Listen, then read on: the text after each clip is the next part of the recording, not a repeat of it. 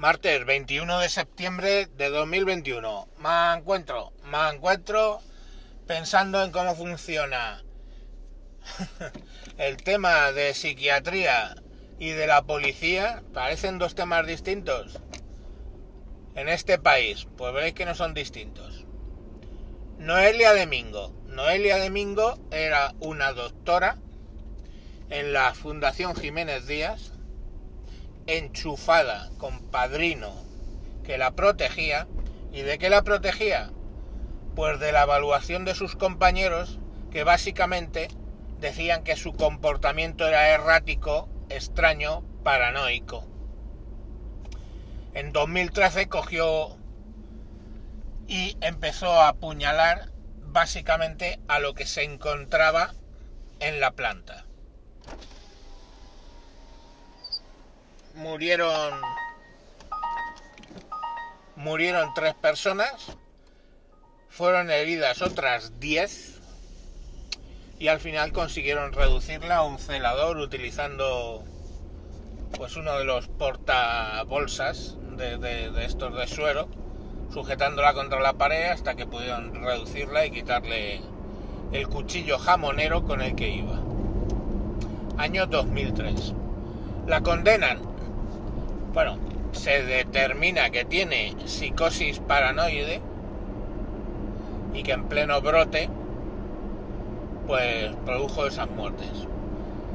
Se la condena a 25 años de internamiento en un eh, en un psiquiátrico penitenciario.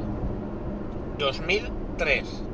En 2011, o sea, sé, eh, ocho años después, ya estaba en régimen abierto. En 2017, o sea, sé, 11 años antes de cumplir la condena, en 2017 sale en libertad. Solo se tenía que hacer un análisis psiquiátrico cada seis meses y tomarse su medicación. Eh, ayer eh, en el Molar, una población madrileña, cogió un cuchillo, atacó a una dependienta de un supermercado que la ha dejado en estado grave, todavía eh, está luchando por su vida, salió corriendo del supermercado persiguiendo a otra persona que se vino a refugiar en en la farmacia donde precisamente ella compraba las medicinas, no sin antes ser herida, también gravemente, pero en este caso no se no está en peligro su vida. Hasta ahí el tema de psiquiatría. ¿Qué pasa con los enfermos psiquiátricos en España? ¿Quién los vigila? Ahora dicen que mm, en la última revisión que no había signos de, de nada. Pues ahí lo tienes, un brote psicótico que ha podido matar, todavía estamos viendo si sobrevivirá, a una persona con una puñalada en el emitoras izquierdo y ha herido a otra persona. ¿Qué va a pasar cuando esa señora dice hoy, pregunta hoy el abogado de la acusación particular en el caso de, la Jiménez Díaz? ¿Qué va a pasar cuando esta señora termine de cumplir sus condenas, etcétera? ¿Qué va a pasar? La enfermedad sigue ahí. Hay un vacío legal en España a ese respecto. Entonces, eh, hasta ahí la parte psicológica. Pero la parte policial, ¿por qué tocó la parte policial?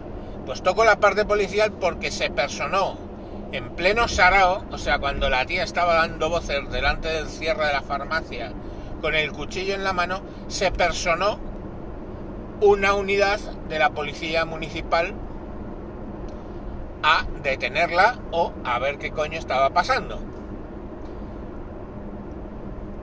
Hay una filmación donde se ve a un policía municipal corriendo por su vida con la loca esta detrás con el cuchillo. Al final, eh, utilizando las porras extensibles, las defensas, la acorralan contra una pared y consiguen reducirla a base de, de golpes de defensa de las porras. ¿Qué hubiera pasado si ese policía municipal al correr se tropieza o la loca esta la alcanza y le apuñala también? Habida cuenta de que por supuesto no llevaban chalecos antipuñales ni nada de nada, vamos. Llevaban pistolas y... Coño, ¿y por qué en Estados Unidos todos hubiéramos visto lo que hubiera pasado? Tira el cuchillo, tira el cuchillo. No, van, van, a tomar por culo. Fin del problema. En varios sentidos. Fin del problema psiquiátrico y de postre, fin del problema de la amenaza de la tía con el cuchillo. Eh, si os parece duro eh, que esté diciendo eso de alguien que en realidad pobrecito está enfermo, pues se lo preguntáis a, a los familiares de los muertos, que cómo lloraba el chaval al que le acababa de matar a la novia. Pero llorar, llorar a lágrima viva. Y pues todos, todos los muertos y todos los heridos tuvieron, tuvieron, tenían familia, ¿verdad? Entonces, bueno, pues les preguntáis a ellos si debían o no habían debido disparar la policía para pararla. Pero es que La policía aquí, si coge, saca la pistola y le pega dos tiros, un tiro en la cadera o un tiro, no para matarla, no estamos pidiendo matarle. Ya sabemos a lo que se va a enfrentar el policía. El policía se va a enfrentar a un juicio que probablemente va a perder porque tiene que demostrar ¿eh? que el único método de pararla era pegarle un tiro. Está claro que no, que, no era el único método. ¿Por qué? Porque la pararon con un. con una porra, ¿verdad? Pues entonces, lógicamente, en caso de haber hecho uso de su arma, pues el policía podría haber estado no solo expedientado, sino haber perdido su trabajo, no solo haber perdido su trabajo, sino probablemente perdido su libertad por un tiempo. Entonces, en esa situación, ustedes me explicarán si la policía está atada de pies y manos, qué es lo que pueden hacer. Cuando se dice, oiga, pongámosles un taser a la policía, una pistola de estas que da descargas eléctricas e incapacitantes, pues lo mismo, que si eso no es legal, que si eso no es justo, que si eso no es Mientras, pues la policía, pues aparte de mirarles y decirles palabrotas y con cuidado de qué palabrotas les dices a los delincuentes, pues poco más pueden hacer. Y así estamos en el puto país este que nos hemos montado, tan rico, tan variado, tan diverso, en el cual la policía está atada de pies y manos, en las cuales psicóticos y psicópatas y a veces las dos cosas en la misma persona, están por la calle tranquilamente y alegría. Con Domingo, ¿qué es lo que yo haría? ¿Quién estaba a cargo de quién estaba? ¿De sus padres? Pues por no haber, no haber vigilado que se están tomando la medicación, por no haberse tomado la medicación, pues directamente eh,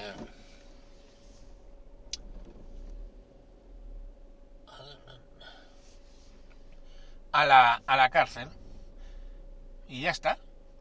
Oye, no le has vigilado la medicación, ¿verdad? Pues tú vas a la cárcel, punto.